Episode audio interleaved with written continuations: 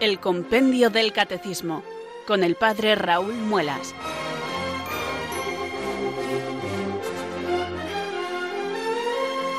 Muy buenas tardes, queridos oyentes de Radio María. Son las 4 las 3 en Canarias. Aquí comienza una nueva edición del programa El Compendio del Catecismo de la Iglesia Católica.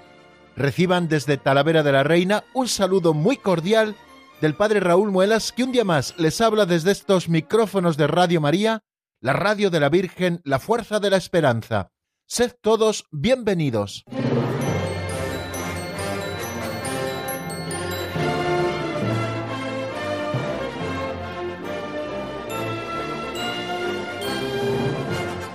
Retomamos, queridos amigos, nuestro estudio sistemático del compendio del Catecismo de la Iglesia Católica, después de dos días en que no hemos podido aparecer aquí en directo a la hora de siempre, pero que sí que hemos tenido reposiciones de programas antiguos. Recuerden que ya llevamos 250 programas, 251 con el que estamos emitiendo hoy, nuevos del programa.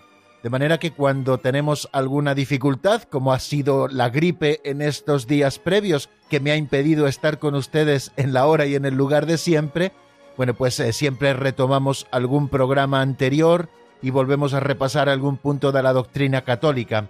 Bueno, pues hoy volvemos otra vez al sacramento de la unción de los enfermos, nunca mejor dicho, después de haber pasado unos días de enfermedad y algo de febrícula debido a la fiebre. Si me da la tos en algún momento, espero que ustedes sepan disculparme.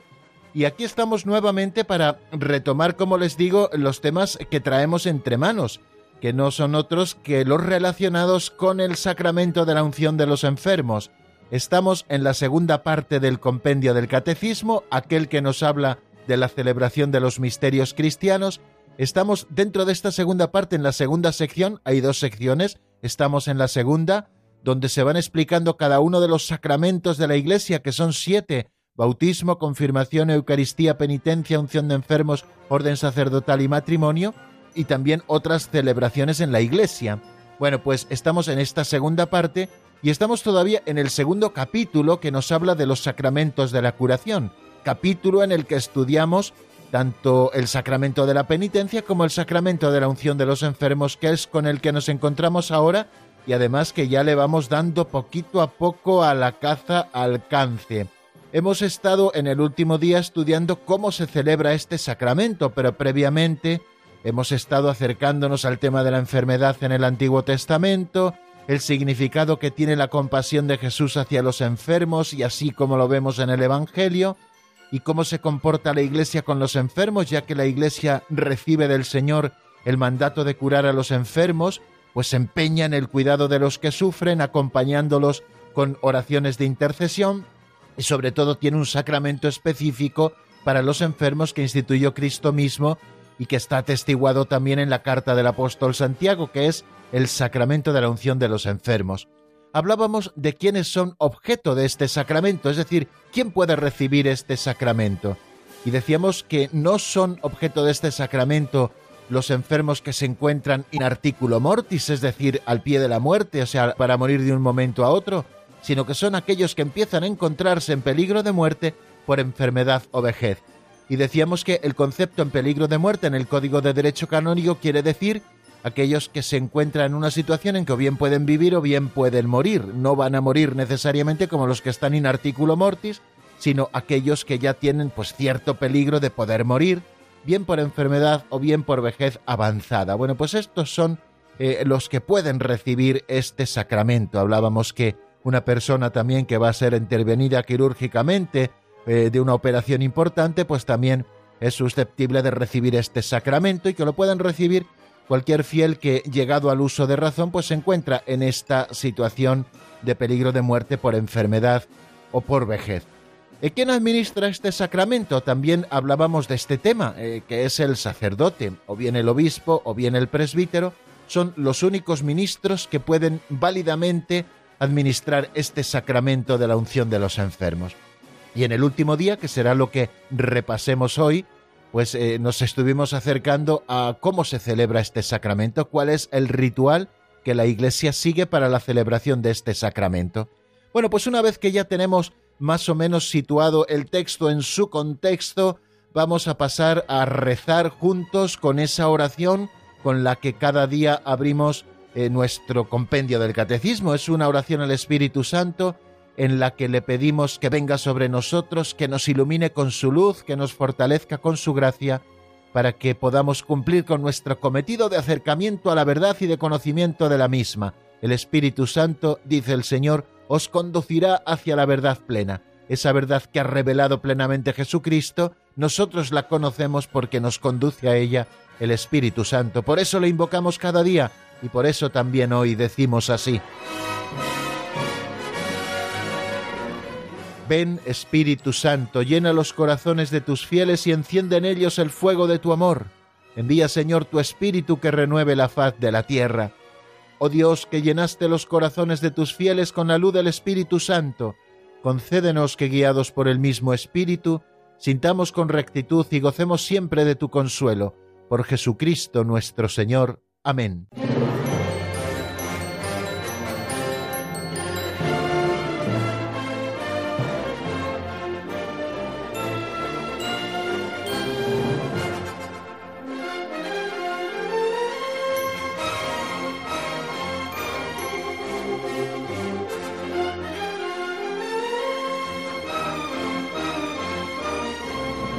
Continuamos, queridos amigos, con este segundo momento del programa que titulamos Pinceladas de Sabiduría.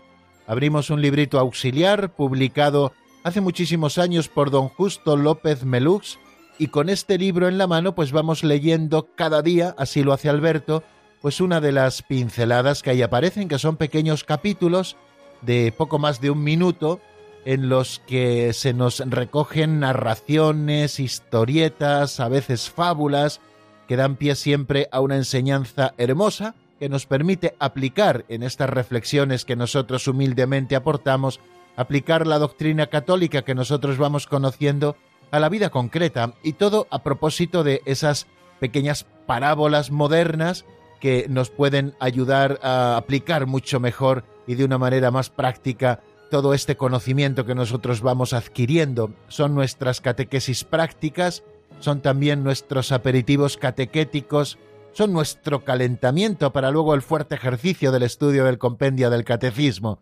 Son esas imágenes las que utilizamos para referirnos a este segundo momento, pinceladas de sabiduría. Bueno, pues sin más preámbulos vamos a por la de hoy, que se titula ¿Dónde no está Dios?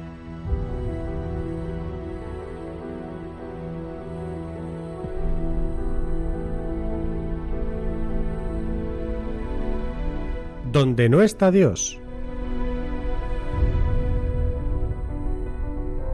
De todos los grandes hombres, concretamente de los papas, suele decirse que ya alguien había anunciado que lo serían, cuando eran niños. En realidad, todas las madres son madres de grandes hombres, y no tiene ellas la culpa de que luego la vida las desilusione. En unos niños se desarrollan sus cualidades, en otros se atrofian.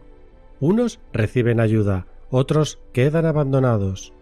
El párroco, para atraer la atención de los niños en el catecismo, les prometió regalaré una manzana a quien me diga ¿Dónde está Dios? Un niño, José Sarto, respondió inmediatamente Y yo le regalaré dos, si sabe decirme ¿Dónde no está Dios? El párroco quedó gratamente sorprendido, y así lo manifestaba cuando hablaba con sus parroquianos. Este niño, afirmaba convencido, llegará a Papa, Papa y Santo, y hoy lo veneramos en los altares, San Pío X.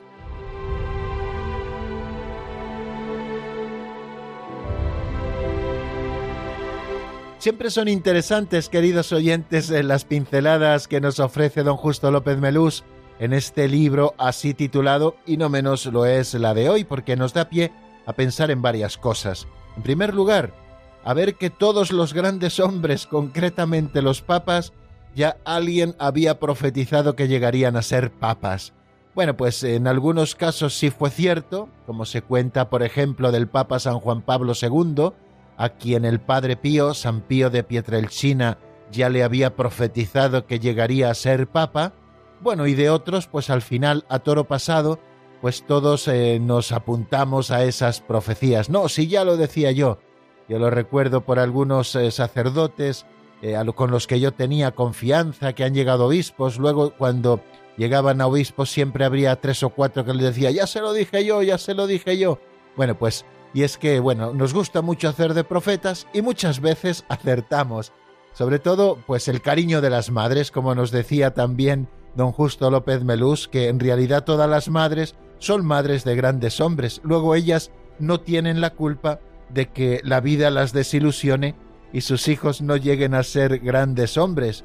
Y es que claro está que en unos niños se desarrollan sus cualidades, porque son trabajadores, porque se sabe aportarles también los medios necesarios para que vayan creciendo, porque se encuentran con grandes maestros, y sin embargo en otros niños esas cualidades no se desarrollan, sino que se atrofian por todo lo contrario, porque empiezan a zanganear, empiezan a pasar más tiempo delante de la PlayStation o delante de la tablet o delante del móvil que de los libros y de los apuntes y de los deberes, después a lo mejor pues tampoco tienen la gracia de encontrar grandes maestros que sepan estimularles, bueno, y al final pues todas esas cualidades pues se atrofian. Unos reciben ayuda, como nos dicen don Justo, y otros quedan un poquito abandonados. Pero al final todas las madres son eh, madres de grandes hombres y, yo creo que eso también tenemos que tenerlo un poquito a la vista. Parte de la simpatía con la que nos lo dice don Justo es que eh, ante una nueva vida que se abre paso, queridos amigos, la de los niños, tenemos que emplear todos los medios necesarios, eh, aunque nos quiten tiempo, ¿no? Sobre todo a los que tienen o tenemos la tarea de ser educadores. Un niño requiere atención y no podemos dejar que esa atención se la lleve la tablet, la PlayStation. Claro que es muy fácil llegar y para que el niño no moleste ponerle una película o dejarle el móvil o dejarle no sé qué, no, un niño necesita ser estimulado para aprender, para crecer en el conocimiento, para cada día acercarse más a la sabiduría e ir creciendo como nos dice el Evangelio de nuestro Señor que crecía en estatura, en sabiduría y en gracia ante Dios y ante los hombres. Bueno, pues porque tuvo unos padres, San José y la Virgen, que se ocuparon de él y le enseñaron todos los saberes de su tiempo, al menos los que ellos poseían, ¿no? Cómo trataron de transmitírselos, pues creo que es algo que tenemos que hacer todos los que de alguna manera somos educadores, o bien ustedes, los padres, o bien los que somos educadores como sacerdotes y catequistas de las comunidades, o bien los profesores, tratar de estimular a los niños, no dejarnos llevar por nuestra propia conveniencia o por nuestra propia comodidad, sino ayudarles para que se desarrollen en ellos pues todas esas capacidades con las que el Señor les ha creado.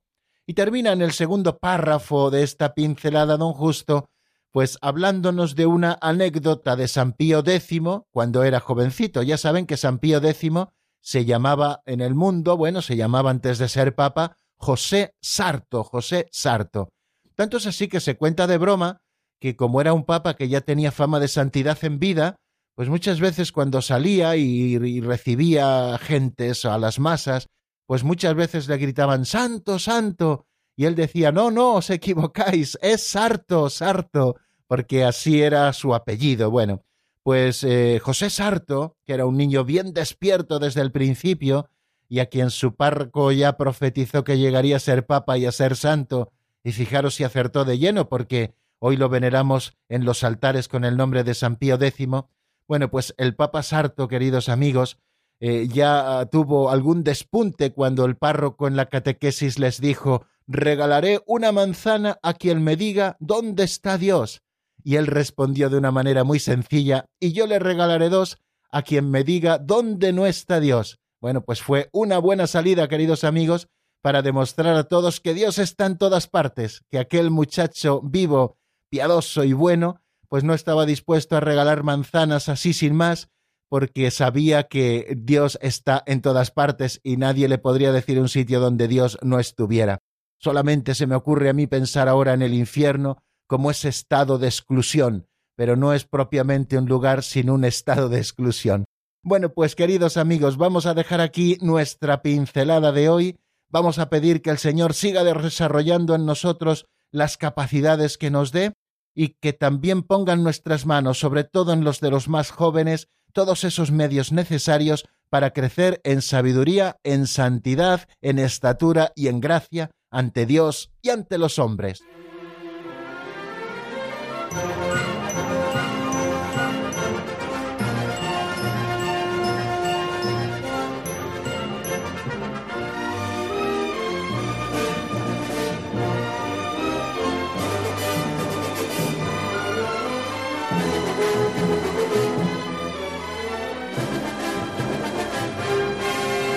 Continuamos, queridos oyentes, en el programa El Compendio del Catecismo de la Iglesia Católica.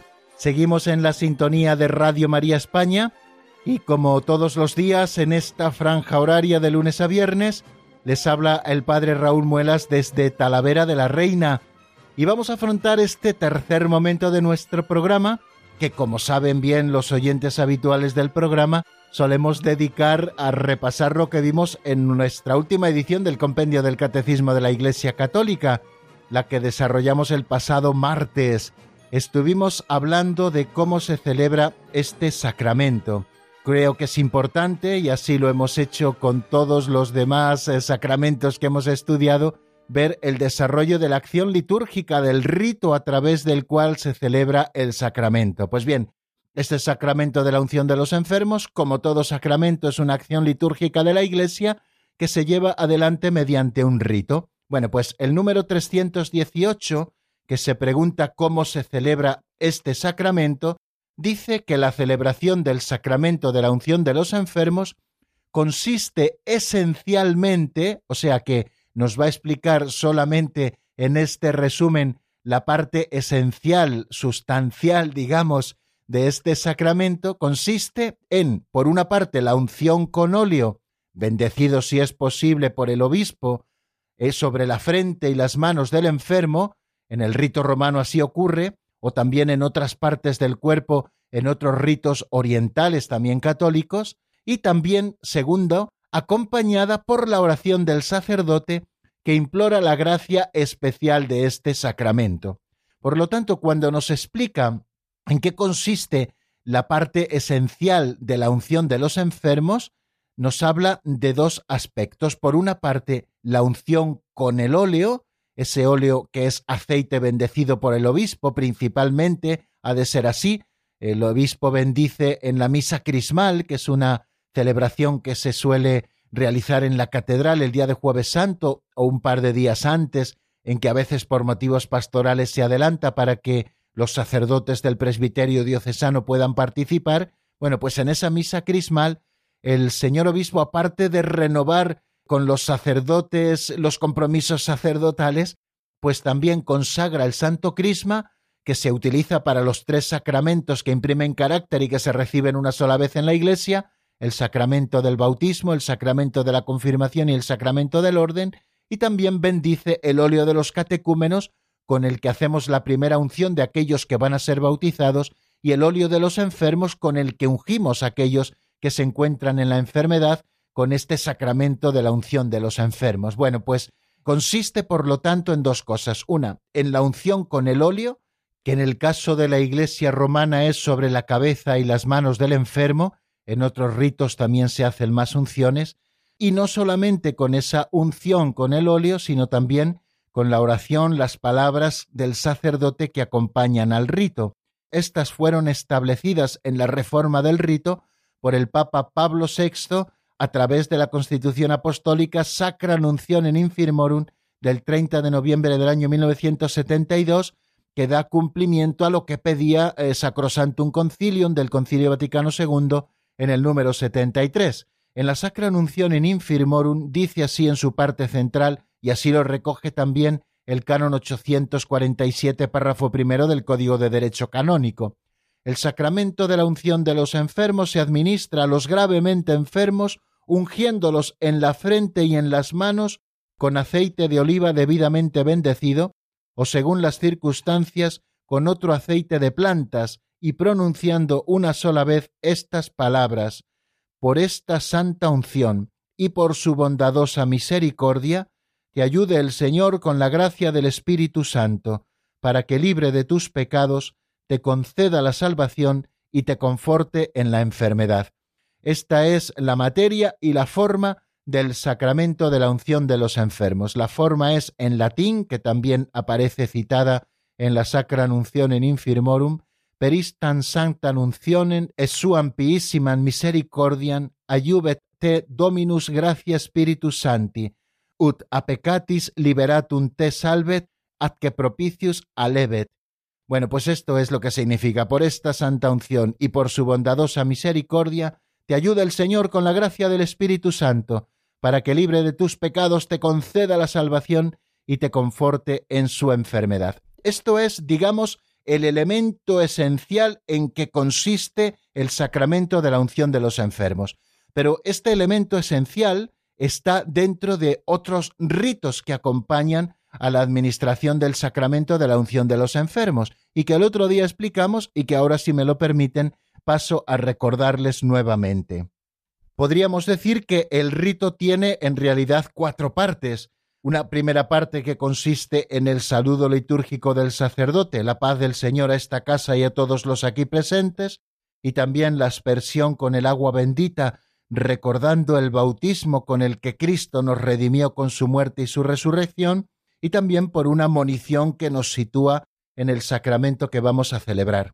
Luego hay una segunda parte, que es lo que llamamos el acto penitencial, en el cual pedimos a Dios perdón de nuestros pecados, como hacemos también siempre que vamos a celebrar un sacramento, en el que le pedimos al Señor que Él los prepare internamente. Y en este momento del acto penitencial, cuando se celebra el sacramento de la unción de los enfermos, es un momento propicio para que si el enfermo está en disposición de hacerlo, pues haga también confesión personal de sus pecados, confesión individual de sus pecados y reciba la absolución sacramental. O sea que dentro del sacramento de la unción de los enfermos se puede recibir también por parte del enfermo el sacramento de la penitencia para el perdón de sus pecados graves cometidos después del bautismo. Después viene una tercera parte que es la liturgia de la palabra, en la celebración de los sacramentos nunca ha de faltar la liturgia de la palabra, porque el escuchar la palabra de Dios enardece nuestro corazón y también da sentido a todo lo que estamos celebrando. Con la palabra de Dios los gestos no son ritualidad muerta, sino que son ritualidad viva, porque el Espíritu Santo hace eficaz la palabra de Dios y hace eficaces también los signos que el sacerdote en nombre de la Iglesia va dispensando también en este caso al enfermo al administrarle este sacramento. De manera que se lee la palabra de Dios. Normalmente tampoco se leen muchas lecturas, sino que se lee una lectura del Evangelio en donde Jesús sana a algún enfermo. Eh, por ejemplo, en Mateo 8, 5, 10, cuando se narra la sanación que Jesús hace en Cafarnaún al criado del centurión y la fe que tiene el centurión y cómo el centurión le dice que no soy digno de que entres en mi casa, pero una sola palabra tuya bastará para sanarme. Bueno, pues es la liturgia de la palabra.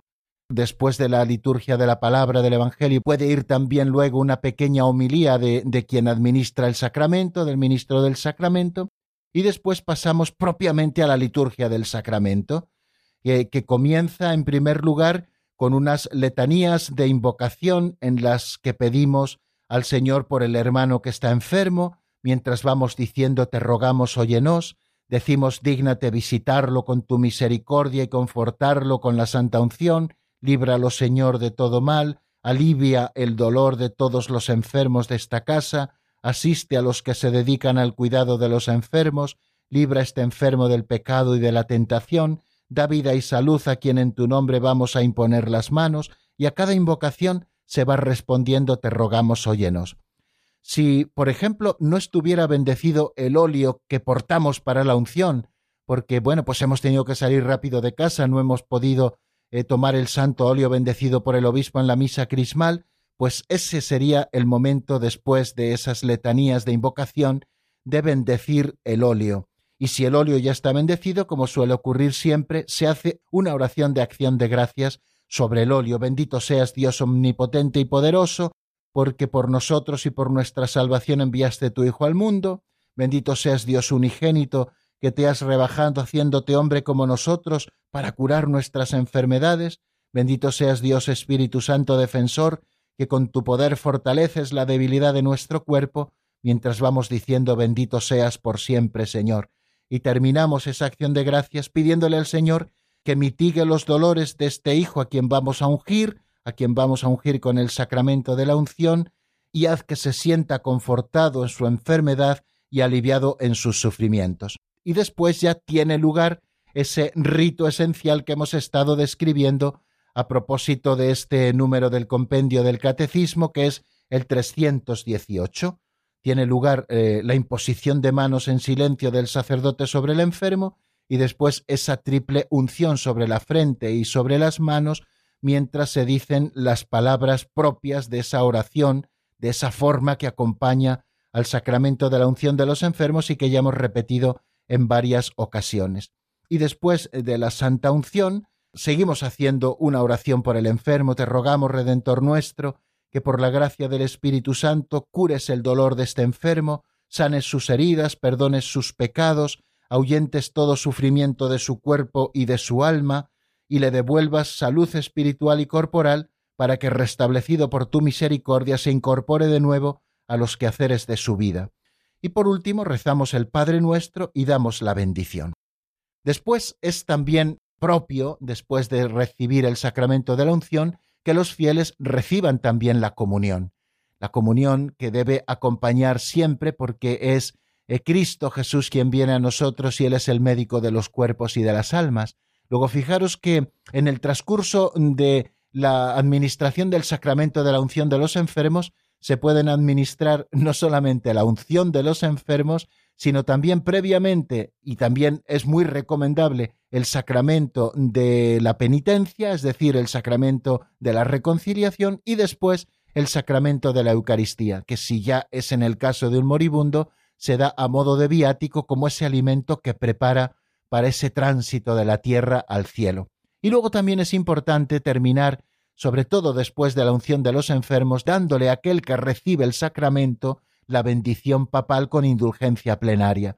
Ya saben que en caso de aquellos que se encuentran en agonía, el Santo Padre concede a todos los sacerdotes la facultad de administrar eh, la bendición con indulgencia plenaria para aquellos enfermos que la pueden recibir una vez al día, y que consiste en esta oración, en el nombre de nuestro Santo Padre el Papa Francisco, te concedo indulgencia plenaria y el perdón de todos tus pecados, en el nombre del Padre, y del Hijo y del Espíritu Santo. Amén. Bueno, pues este es más o menos el rito de la unción, también con esos anexos importantes que le suelen acompañar. La administración del sacramento de la penitencia previamente y luego la administración de la comunión y también la administración de esa bendición papal con indulgencia plenaria. Si aquel que recibe la unción se encuentra ya en estado de agonía, también es recomendable hacer las recomendaciones del alma, valga la redundancia. Bueno, pues vamos a detenernos, queridos amigos, en este momento en la palabra y vamos a escuchar una canción de Nico Montero titulada Sálvame, que está sacada del álbum Con el mundo de cabeza. Enseguida estamos nuevamente juntos.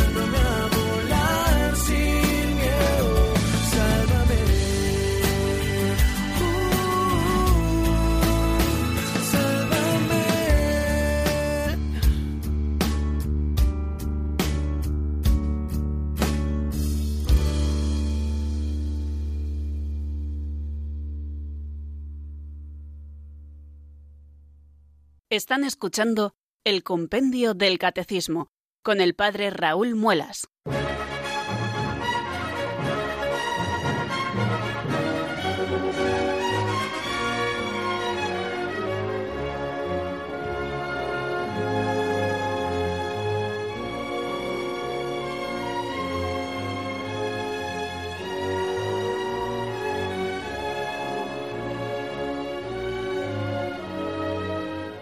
Continuamos, queridos oyentes, en la sintonía de Radio María y como bien nos decía esa locución, les habla desde Talavera de la Reina el padre Raúl Muelas en este programa que titulamos El Compendio del Catecismo de la Iglesia Católica y con una voz creo que cada vez más nasalizada por el catarro y cuando son ya las 4 y 33 minutos casi de la tarde, pues vamos a dar un pasito adelante en este estudio que estamos haciendo del sacramento de la unción de los enfermos. El número siguiente que nos encontramos después del 318, no hace falta ser matemático, pues es el 319, en el que vamos a estudiar los efectos que produce este sacramento en aquel que lo recibe.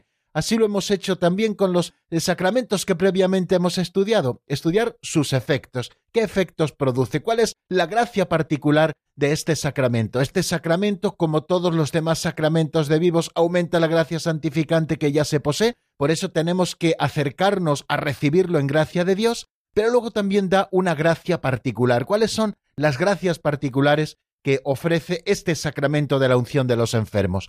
Vamos a ver, por tanto, qué es lo que nos dice en el número 319 el compendio del Catecismo a la pregunta ¿cuáles son los efectos de este sacramento?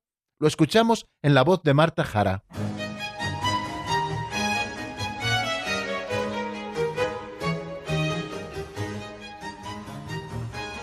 Número 319. ¿Cuáles son los efectos de este sacramento? El sacramento de la unción confiere una gracia particular que une más íntimamente al enfermo a la pasión de Cristo por su bien y por el de toda la Iglesia, otorgándole fortaleza, paz, ánimo y también el perdón de los pecados si el enfermo no ha podido confesarse. Además, este sacramento concede a veces, si Dios lo quiere, la recuperación de la salud física. En todo caso, esta unción prepara al enfermo para pasar a la casa del Padre.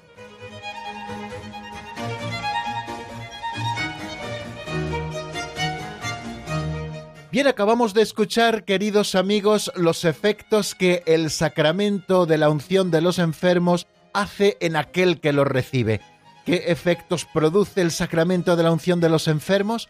Pues nos lo decía este número 319 como lo hemos escuchado. En primer lugar, confiere una gracia particular como todos los demás sacramentos y esta gracia particular une más íntimamente al enfermo a la pasión de Cristo, por su bien y por el de toda la Iglesia, otorgándole fortaleza, paz, ánimo y también el perdón de los pecados si el enfermo no ha podido confesarse.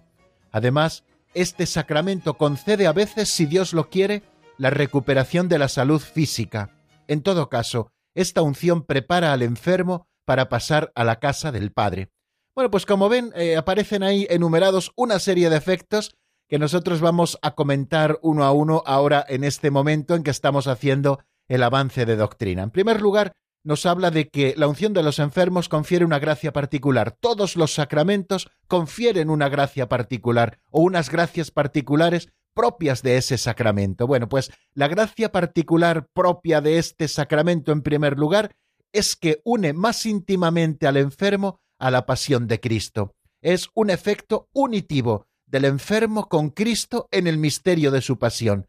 El enfermo está en ese momento pasando por una situación especialmente de cruz debido a la debilidad o a los efectos de su propia enfermedad, y este sacramento que recibe viene a unirle más íntimamente a la pasión de Cristo.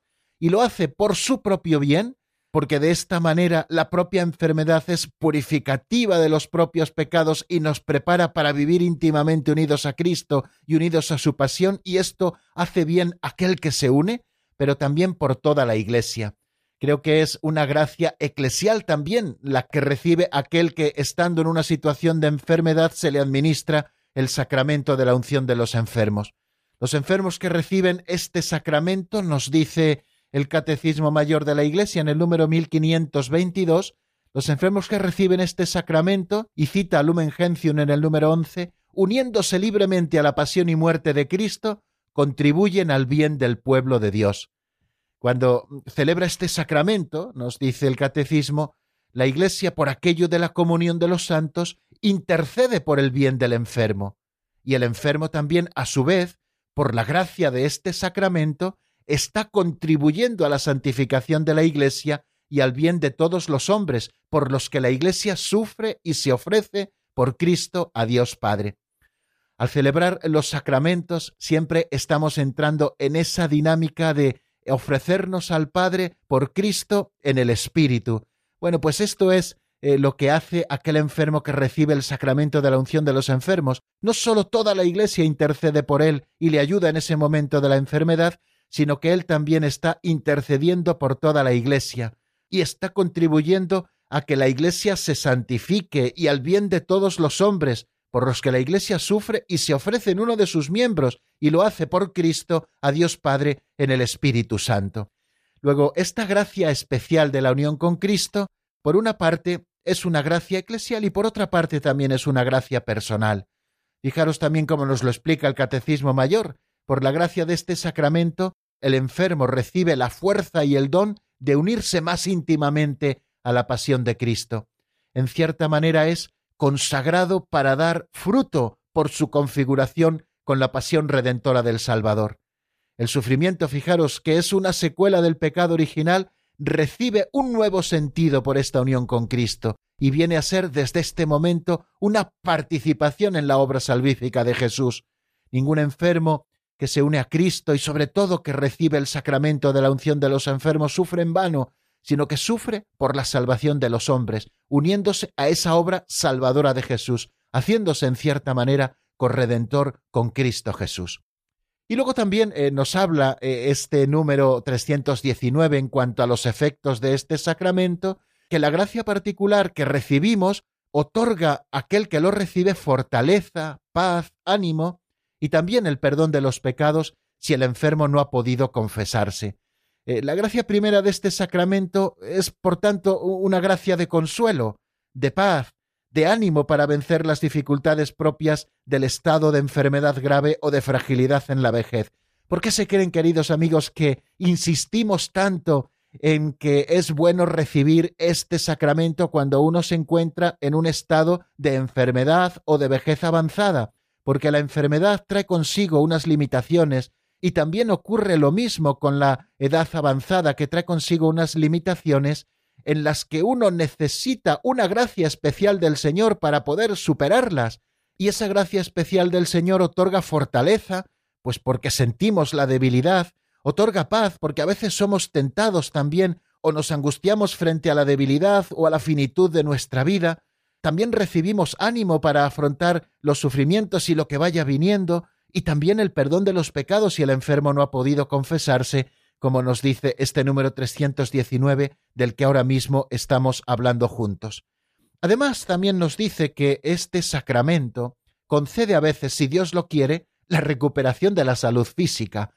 Yo creo que este es un efecto que también se pide directamente en el sacramento y que Dios muchas veces concede. Yo soy testigo, y no en una o dos o tres o cuatro ocasiones, sino en más ocasiones, en que después de la unción de los enfermos, aquel que lo ha recibido ha experimentado una notable mejoría, porque no solamente estamos pidiendo la salud del alma, que se nos da con esa gracia particular que nos une más íntimamente a la pasión de Cristo, por el propio bien y por el de toda la Iglesia, que otorga fortaleza, paz, ánimo y también el perdón de los pecados si el enfermo no ha podido confesarse, sino que también da a veces la salud del cuerpo si es voluntad de Dios. Y yo ya les digo que soy testigo de muchas recuperaciones de la salud física después de recibir el sacramento de la unción de los enfermos.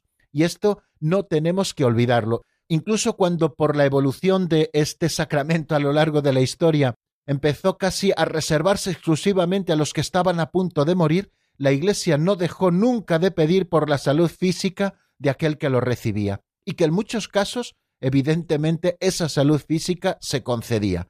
Por eso, querido amigo, si te encuentras en una situación de enfermedad o de limitaciones eh, ya un poquito grandes eh, debido a la edad avanzada, recibe este sacramento, porque en él te vas a unir más íntimamente a la pasión de Jesucristo y va a ser por tu propio bien y por el bien de toda la Iglesia. Vas a recibir fortaleza, vas a recibir paz, vas a recibir ánimo y además vamos a pedir por tu recuperación de la salud física. Eh, fijaros, ¿qué de malo tiene este sacramento? Nada, si todo es bueno. ¿Por qué tenerle tanto miedo? ¿Por qué seguir pensando que es un sacramento tabú, que tenemos que ocultárselo a los enfermos, no vayan a pensar que es que se van a morir? Si todos nos vamos a morir, pero no cuando recibamos la unción, sino cuando Dios lo quiera. Con la unción vamos a ser confortados en el momento de la enfermedad y se va a pedir también para nosotros la recuperación de la salud física. Fijaros si esto es importante. Por eso no hay que demorar el recibir este sacramento, pues cuando uno está en un estado de enfermedad o de edad avanzada y que palpa un poco la fragilidad de esa situación concreta de su vida, pídale al sacerdote y prepárese bien para recibir el sacramento de la unción de los enfermos, que trae consigo todos estos efectos que vuelvo a repetir son los siguientes une más íntimamente al enfermo a la pasión de Cristo, por su bien y por el de toda la Iglesia. Otorga fortaleza, paz, ánimo y también el perdón de los pecados si el enfermo no ha podido confesarse. Además, este sacramento concede a veces, si Dios lo quiere, la recuperación de la salud física.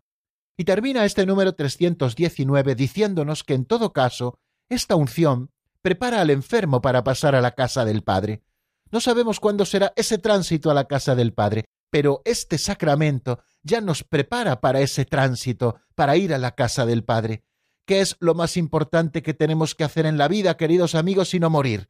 Muchas veces en torno a la muerte se han establecido también determinados tabúes y determinados miedos que parece que no nombrándolos ya no existen. No, la muerte es una realidad que está presente en la vida de todas las personas y además es una realidad universal. Todo el mundo muere, todo el mundo muere, también nosotros moriremos. Pues qué mejor cosa que prepararnos para ese momento definitivo de nuestra vida que nos puede dar paso a la casa del Padre, o que puede ser para nosotros causa de condenación si lo damos alejados de Dios. Pues qué cosa tan bonita que prepararnos bien para pasar a la casa del Padre. Y este sacramento está también, queridos amigos, para esta preparación del enfermo para pasar a la casa del Padre.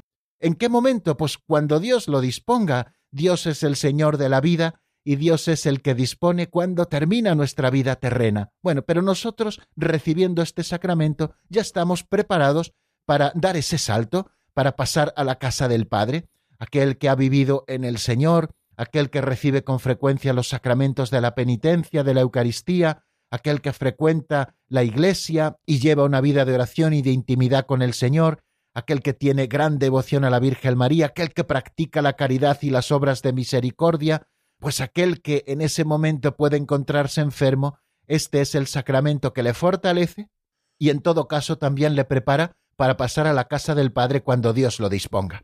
Bueno amigos, pues creo que vamos a dejar aquí las explicaciones por hoy. Ya vamos retomando un poquito el ritmo eh, habitual. Eh, perdonen si en algún momento mi voz ha fallado un poco, pero bueno, estamos todavía en medio de este catarro griposo que nos hace estar un poquito también más pesados, ¿no? A la hora de hablar y con la garganta un poquito más dañada. Pero bueno, hemos sacado adelante el programa y si Dios quiere también sacaremos adelante las llamadas. Ya saben que tenemos un número de teléfono que ustedes pueden marcar si quieren preguntarnos alguna duda o también eh, compartir con nosotros algún testimonio. Es el 91 005 94 19. 91 005 94 19. Pueden ustedes ir marcando mientras escuchamos una canción titulada Mi Refugio de Roberto Vega, sacada del álbum Mi Refugio. Bueno, espero que les guste y enseguida volvemos a encontrarnos.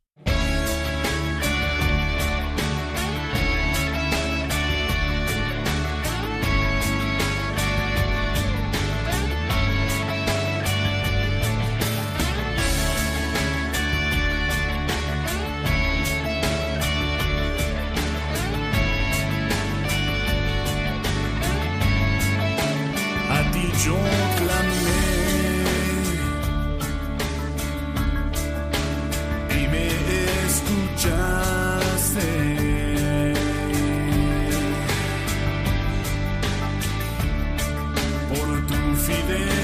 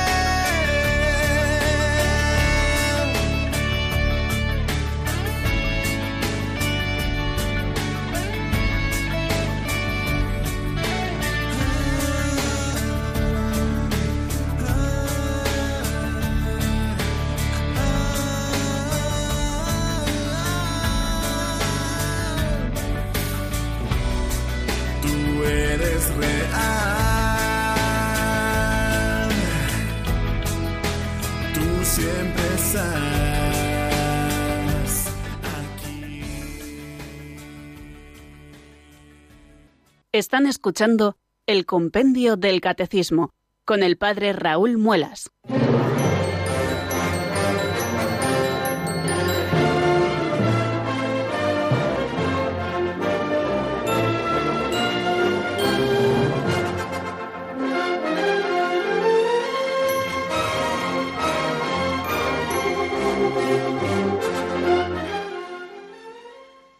Bueno amigos, eh, seguimos en este programa del Compendio del Catecismo de la Iglesia Católica, en este día tan especial en que en nuestro estudio solo faltan unos globitos y una tarta con 21 velitas, porque estamos celebrando el 21 aniversario de Radio María entre nosotros. Gracias a Dios, gracias a la Santísima Virgen. Estamos cumpliendo 21 años y le deseamos a Radio María otros tantos más y muchos más todavía, si es posible, porque tanto bien nos hace a todos. Bueno, vamos a abrir eh, el teléfono de directo, que como les he dicho es el 91005-9419 y ya tenemos alguna llamada esperándonos. La primera nos llega de Madrid y allí está nuestra amiga María. Muy buenas tardes y bienvenida. Hola, buenas tardes, padre. Mire, enhorabuena por el programa. Muchas gracias. siempre, mm, sí, lo oigo siempre que puedo y me encanta, es una maravilla. Bueno, padre, le quería preguntar, eh, las misas que se ofrecen por los santos difuntos, eh, no hace falta, mi pregunta es que si hace falta que se le diga al sacerdote o las puedes ofrecer por tu cuenta. Bien, bueno, son dos cosas diferentes. Eh, son dos cosas diferentes. Claro que uno puede aplicar eh, la intención propia, personal de la misa, un fiel que acude a la Santa Misa por, eh, por un fiel difunto, por ejemplo, ¿no? la misa que se le dice al sacerdote es para que el sacerdote haga la intención, o sea, que el sacerdote, en la intención por la que ofrece la Santa Misa, la ofrezca por ese difunto. Yo creo que lo ideal es que se conjunten ambas intenciones, ¿no? que le pidamos al sacerdote que la ofrezca por un difunto en concreto, que incluso se le nombra en el memento de difuntos o en algún otro momento también de la, de la Santa Misa, y que luego también nosotros nos unamos ofreciendo esa misa en la que estamos participando también por ese difunto. Entonces, en ese sentido tenemos que distinguir ambas cosas. O sea, uno, evidentemente, cuando va a la Santa Misa, pues uno lleva sus intenciones de oración y por ellas eh, pues ofrece también la Santa Misa. y en muchas ocasiones es por los difuntos, ¿no? Y, aplicamos la misa por los difuntos cuando somos participantes de la Santa Misa. Y luego, mm, distinto es eh, que le digamos al sacerdote o le pidamos al sacerdote que él ofrezca en la intención especial de la misa, pues que pida especialmente por ese difunto. Muy bien, pues vamos a por otra llamada que tenemos eh, en espera desde Zaragoza. Allí está nuestra amiga Victoria. Buenas tardes y bienvenida, Victoria. Buenas tardes, muchas gracias. Una felicitación para todos ustedes de Radio María. Quería comentarles sobre el tema de la unción de los enfermos y a la gente que tiene miedo o, alguna duda, decirle, contarle mi experiencia que siempre, siempre ha sido muy positiva. Yo he perdido a los padres y a los suegros en poco tiempo y, la he utilizado para ellos. Pero en el momento que la utilicé para el padre de mi esposo, de esto hace cinco años, pues nos llamó el médico, reunió a la familia y le dijo que, que de 24 o 48 horas el hombre no pasaba. Y yo soy, era de la familia o soy de la familia, pero no, no era como mi marido, la hija. Entonces se lo planteé, llamamos al sacerdote, le dio la unción de los enfermos y, venían familiares de fuera y todo, amistades, y en 48 horas dijeron, comunicaron la situación. Bueno, pues no solo no falleció en 48 horas, sino que a los tres días nos dieron el alta en el, en el Hospital de Gracia de Zaragoza. Y claro, después de todo el follón que se monta, pues que tienes que sacar al enfermo, tienes que papeles y todo eso, pues cuando pasaron dos días llamé al sacerdote y le dije, quiero hablar con usted. Y me presenté y le dije a la persona que había sido, dice, sí, me llama para decir que ha fallecido. Digo, no señor, está subiendo y bajando las escaleras en su casa. Lo juro, es cierto, ¿eh? No es, publicidad. Y la otra experiencia que tuve fue conmigo misma solo he tenido una operación en mi vida y esta era pues, pues muy delicada por, por una serie de circunstancias. Y no es que fuera miedo, pero tienes esa, esa situación, esa intranquilidad y lo pedí para mí mismo. Hablé con el párroco de la, de la iglesia, yo me confesé, yo comulgué y recibí la unción de los enfermos. Salí muy tranquila de la iglesia, pero a las 24 horas de, que me tenía que presentar, yo tenía tal paz, tal tranquilidad, tal seguridad de que todo iba a, ir, iba ir bien, como así fue, que esto solamente lo puedo decir que es la gracia que recibes del Espíritu Santo en la unción de los enfermos. Que nadie piense que esto es para muertos, no, lo pueden utilizar para uno mismo si tienes una operación o una situación muy delicada del tipo que sea, físicamente o, incluso moralmente. Hay enfermedades que son que no son del cuerpo, que son del alma, depresiones o cosas así. Se puede recurrir a ello en cuando se quiera y que no tengan ningún miedo, al revés, al revés.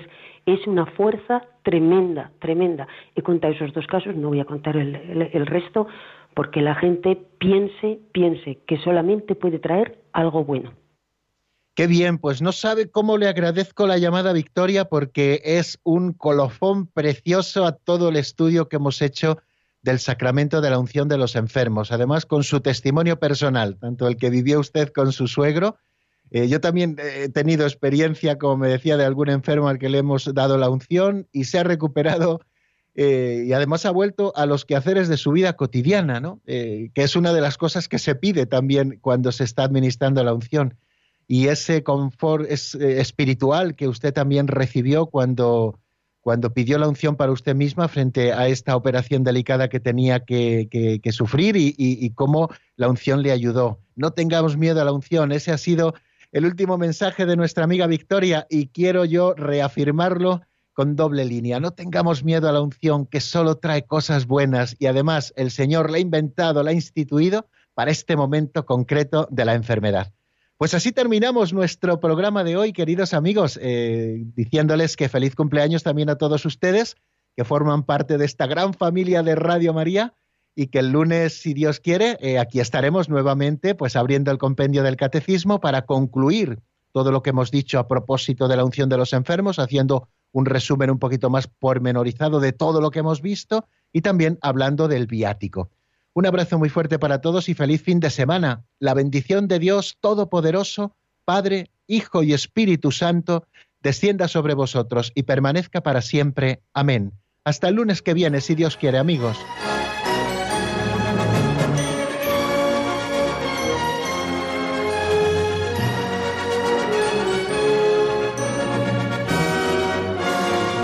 El Compendio del Catecismo, con el Padre Raúl Muelas.